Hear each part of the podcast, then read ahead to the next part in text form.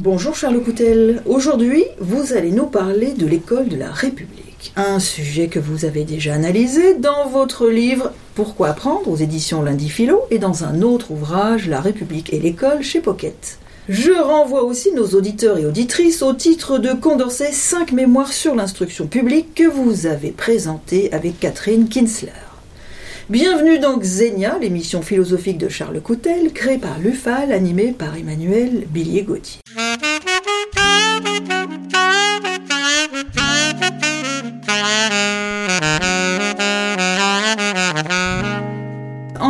Un autre défi dont vous vous faites l'écho avec la crise que traverse l'école républicaine, dites-vous. Pour analyser cette fracture, vous proposez entre autres, je vous cite, de mettre en perspective la difficulté que nous avons à nous représenter l'avenir de l'école républicaine. Quel est l'avenir de l'école, Charles? Bonjour à tous, merci pour votre fidélité et merci aussi, ça devient une sorte de rengaine, mais sincère, euh, merci pour cette belle question. Songeons à l'avertissement d'un Jacques Muglioni qui nous dit Une république vaut ce que vaut son école. Et moi j'ai envie de dire réciproquement. Nous voilà prévenus.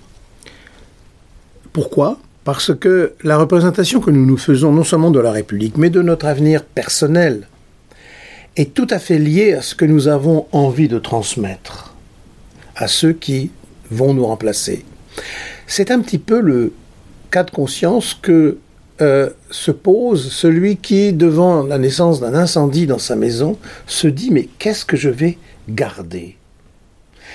Quelle est la chose qui me semble la plus essentielle? Eh bien, j'ai même pas besoin de vous questionner, Emmanuel, vous sauvez d'abord les êtres vivants. Naturellement. Mais vous n'êtes pas euh, sans ignorer que vous allez aussi, on le voit dans, ces films, euh, si vous voulez, de science-fiction, où on dit, mais est-ce que je vais brûler quand même pour me réchauffer euh, la première édition du Gutenberg? Très vite, vous allez vous poser la question de ce qu'il faut transmettre. Une société vaut aussi ce que vaut son école, mais de son rapport au livre. Mais pas seulement transmettre. L'école engage la question de la réduction tendancielle des inégalités dans notre société. Pour cela, écoutons ce que nous propose notre ami Condorcet. En 1792, offrir à tous les individus de l'espèce humaine, dit-il, les moyens de pourvoir à leurs besoins et d'assurer à leur bien-être, de connaître et d'exercer leurs droits, d'entendre et de remplir leurs devoirs. La destination civique de l'école repose sur l'idée que, tendanciellement, l'école doit aussi réduire l'injustice. Et je réponds avec un peu d'esprit d'escalier. Ces jeunes qui doutent de la laïcité, qui doutent de la République, ben, nous demandent des comptes, puisqu'ils nous disent vous défendez des principes, vous défendez des institutions, mais pourquoi vous laissez des inégalités? Non pas simplement euh, être là, mais parfois croître. Alors attention, il existe un discours convenu qui consiste à dire la France, ça n'est que la patrie de l'inégalité. C'est faux. C'est du catastrophisme complaisant. Écoutez, pour, pour avancer un petit peu ce que nous dit Condorcet assurer à chacun la facilité de perfectionner sa liberté, son industrie, de se rendre capable des fonctions sociales auxquelles il a droit d'être appelé, de développer toute l'étendue des talents qu'il a reçus de la nature, etc. Cultiver enfin, dans chaque génération, les facultés physiques, intellectuelles, morales. Vous aurez noté en passant améliorer ça rejoint cette idée que pour s'améliorer, une société a besoin de transmettre le meilleur d'elle-même à la génération qui vient. Euh, pour Jacques Muglioni, lecteur euh, avisé de Condorcet, mais aussi d'Auguste Comte, une république vaut, je le répète, ce que vaut son école. Nous n'en avons pas tiré encore aujourd'hui toutes les leçons. Les républicains de la Troisième République, oui, notamment à travers l'idée que l'école républicaine doit être euh, animée, organisée par des maîtres de grande qualité je mets les pieds dans le plat, cher Emmanuel. La formation des maîtres. L'instruction publique a été sacrifiée, non pas sciemment, mais euh, massivement, par la politique de la droite depuis les années 70 de la droite maquillée en centre, c'est-à-dire le giscardisme, qui ne s'est pas contenté de chanter au ralenti la Marseillaise, et dotée nationale à éducation nationale, je vous signale. Non, elle a décidé que l'école était devenue ou allait devenir une communauté éducative en lieu et place d'une institution. Cet avenir est troublé aujourd'hui car nous n'avons pas encore rompu avec ce vocabulaire quasiment religieux qui a remplacé le vocabulaire laïque depuis les années 70 par le biais de ce que j'appelle, faute de mieux, euh, le pédagogisme dominant, qui consiste, c'est une sorte de prédestination lamentable à faire en sorte de croire nous-mêmes que l'avenir social des enfants était à penser dans l'avenir social des parents. Mieux, pire, l'avenir scolaire des enfants devait être la projection du présent socio-économique des euh, parents. Je le développe, cette, thèse, ce préjugé, dans les chapitres 6 et 7 de mon ouvrage qui nous euh, réunit pour l'instant. Autre question sensible, pourquoi l'école républicaine est plus qu'elle était et surtout n'incarne-t-elle plus les valeurs qu'elle est censée défendre et enseigner? Vous avez évoqué les six sophismes du pédagogisme républicain. C'est un peu mystérieux. C'est un peu mystérieux, mais, mais si vous voulez, c'est comme euh, les, les, avions de chasse. Ça vole en escadrille. Quand vous, en, quand vous recevez les bombes d'un, vous, voilà, vous êtes bombardé. Ce sont les six plaies d'Égypte de l'école républicaine française. Le plus dangereux, c'est d'avoir oublié que l'école ne peut nous émanciper que si elle ose enseigner, on disait instruire, les savoirs élémentaires. Les savoirs élémentaires, c'est l'alphabet de l'émancipation. Qu'est-ce que cela veut dire? Ça veut dire qu'il faut faire l'effort d'être non pas simplement simple, mais d'être élémentaire pour se faire comprendre. On ne prendra jamais assez la mesure des six sophismes que je vais vous rappeler succinctement si on oublie ce que j'appelle le paradoxe de l'ignorant. Puis-je le préciser? Oui, j'aimerais bien. Moins j'ai de mots à ma disposition, moins je m'en aperçois. Quand vous dites ah, c'est fort. Vous pensez dire quelque chose, mais quand vous dites, convaincu, c'est trop fort de chez trop fort, une espèce de superlatif hébraïque du pauvre, eh bien, vous vous intensifiez votre émotion, mais vous ne dites rien. En revanche, si un jour quelqu'un vous dit euh, tu es la rose des roses, euh, ça c'est autre chose, c'est de la poésie, superlatif hébraïque au sens strict, là c'est, bien. Non, je plaisante. Ce paradoxe de l'ignorant est masqué aujourd'hui dans ce qu'on pourrait appeler le jeunisme maquillé en spontanéité. C'est pour ça que les, comment dire, les sondages, c'est bien. Mais attention, ça peut être aussi l'addition des préjugés dominants dans une génération. Non, face aux sondages et la dictature des sondages, osons instruire des savoirs élémentaires. Cela s'appelait l'école normale.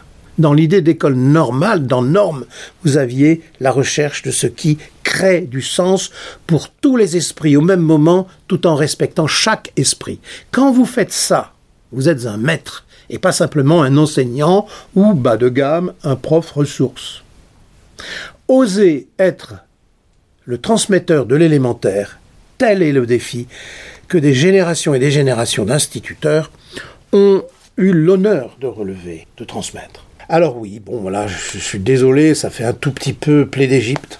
Il me semble que ces sophismes s'organisent autour d'une affirmation parfaitement contestable, que j'appelle le sophisme sociologiste. Ça revient avec force statistique à prédire l'avenir d'un élève à partir des conditions socio-économiques présentes de ses parents. D'où notre habitude de parler de milieux socioculturels défavorisés. Mais un ignorant est d'abord ignorant, il n'est pas ignorant bourgeois, ignorant prolétaire, ignorant immigré. Prenons l'exemple de, du courage des, ce qu'on appelle les ulpan en Israël, qui consiste à prendre une famille, toutes les générations, et à apprendre la langue. Alors c'est l'hébreu, mais vous voyez bien que ça peut être le français, ça pourrait être le français. Puis je me permettre de, de, de rappeler les, les renoncements et les, et les habitudes du giscardisme parce que la réforme Abi de 1974 s'est accompagnée du refus de transmettre le français aux générations d'immigrés. Ça coûtait cher. Et puis, ce qui, ce qui est intéressant, c'est que la femme reste au foyer et euh, euh, prépare euh, les repas du, du, mari qui travaille dans les mines. Hein, je suis du Nord. L'autre catastrophe, c'est d'avoir décrété que la dette publique devait être financée par des agences internationales au lieu de s'appuyer sur euh, l'épargne des Français. On va connaître le problème. Voilà. Et comme si ça ne suffisait pas, évidemment, la décentralisation confondue avec la décentralisation. D'où territoire, en lieu et place de la nation. Ce sophisme pédagogisto-sociologique, il est calamiteux. Deuxième sophisme, cela revient à confondre l'allongement du temps scolaire avec l'étirement des apprentissages. Puisqu'on a beaucoup de temps, eh ben, l'imparfait du subjonctif, c'est l'année prochaine. Et d'année en année, on n'entend jamais parler de l'imparfait du subjonctif. Les choses difficiles, ce sera pour l'année prochaine. Savez-vous que l'imparfait, que le, le, comment dire, le passé simple n'est plus enseigné? Ah bon? Qu'il faut presque une sorte de, de ruse pour pouvoir l'enseigner Dans le primaire, j'entends. Troisième sophisme, c'est l'idée que les programmes seraient toujours trop chargés. C'est confondre un élève enseigné et un élève renseigné. Le sophisme technologique est plus grave. Cela consiste à dire qu'une machine peut savoir à ma place. Ben non, une machine m'informe. Elle ne m'instruit pas. Voyez pourquoi les élèves et voire les étudiants sont, tellement catastrophés d'avoir à travailler en télétravail. Hmm? Le sophisme suivant, euh, je ne sais comment le qualifier, aidez-moi. Cela consiste à croire que les élèves pourraient s'enseigner entre eux sans recours à un maître, sans recourir à un maître. Désormais dégradé en personne ressource. Mais si je ne suis qu'une personne ressource, pourquoi voulez-vous que mes élèves me respectent? Ils ne me respectent que si je les aide à grandir dans leur liberté, ce que veut dire le mot autorité. Le dernier sophisme est directement d'ordre clérical. Cela consiste à, importer dans le vocabulaire de la transmission des savoirs le vocabulaire religieux, du témoignage, de la bienveillance, de la compassion. Euh, j'ai pas pu hier, j'ai eu tel ennui, je peux pas rendre mon travail. Voilà, la bienveillance devient une occasion de justifier la paresse.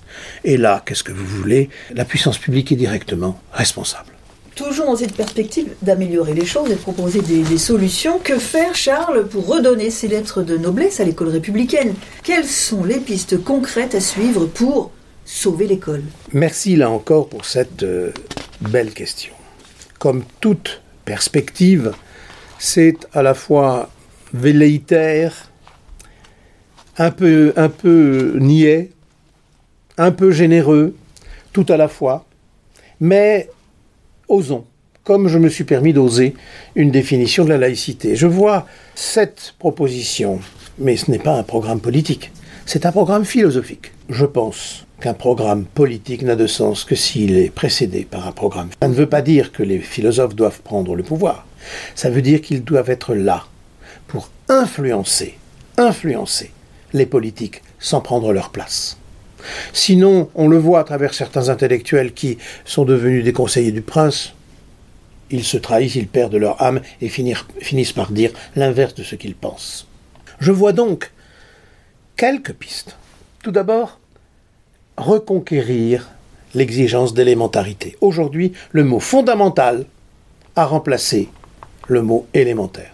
Pour cela, il faudrait arrêter la mastérisation de la formation des maîtres et revenir vers des lieux de formation que j'appelle formation de école normale supérieure régionale.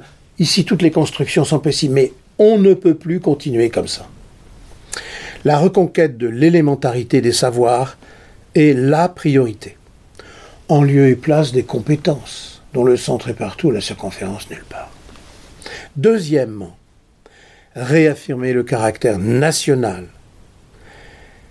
de la formation des maîtres et non pas euh, ces lieux de formation euh, improbables dont les modules changent sans arrêt. Savez-vous que euh, dans certains endroits que je ne nomme pas, on a six heures sur la laïcité? Je sais qu'un rapport est en train de sortir pour essayer de faire quelque chose, mais n'est-ce pas un peu tard? Juin 2021, quelques mois avant une élection. Alors, la troisième priorité est une évidence faire de la maîtrise de la langue française à la fin des études primaires une véritable cause nationale. Cause nationale, tenez, on retrouve cause républicaine. Quatrièmement, rompre avec le sociologisme. j'en ai parlé. Mais surtout, les conséquences de ce sociologisme dans, par exemple, ce qu'on appelle le système des bourses. Il faut donner des bourses au mérite, et pas uniquement en fonction du revenu des parents. Que d'autres aides accompagnent, bien sûr, mais ce qu'on appelle une bourse. Peggy n'aurait jamais eu la carrière éditoriale, intellectuelle qu'il a eue s'il n'avait pas bénéficié du système de bourse au mérite. Cinquièmement, on y reviendra peut-être, refonder de part en part l'élitisme républicain. Pour cela, il faut euh, renouer avec euh, un paradoxe condorcétien qui consiste à dire mettons la diversité des talents au service de l'égalité de tous. Sixièmement, remettre à leur place les exercices faits à partir des machines. Savez-vous qu'en Chine, on utilise toujours les bouliers? On n'utilise pas la calculette. Les machines sauront-elles écrire, compter, conjuguer à notre place? Pourquoi pas un jour nous marier? Enfin, réaffirmer la place centrale de la culture humaniste, notamment gréco-latine. Par elle, par ses humanités, chaque élève apprend à être l'auteur et l'artiste de sa propre liberté éclairée. Nous rejoignons ma définition de la laïcité et c'est ainsi que le lien se fait entre devenir républicain et devenir cultivé. J'ajoute, pour terminer euh, votre exposé, Charles, brillant comme toujours, que vous évoquerez cette idée de renforcer l'élitisme républicain dans notre prochain rendez-vous, Xenia épisode 5, intitulé Et l'égalité républicaine. Merci Charles Coutel. C'est moi qui vous remercie, cher Emmanuel, dites la républicaine. En attendant de vous retrouver la semaine prochaine, chers auditeurs et chères auditrices, et vous pouvez réécouter les quatre émissions de Xenia sur notre radio Laïcidad. À bientôt Charles. Merci, à bientôt.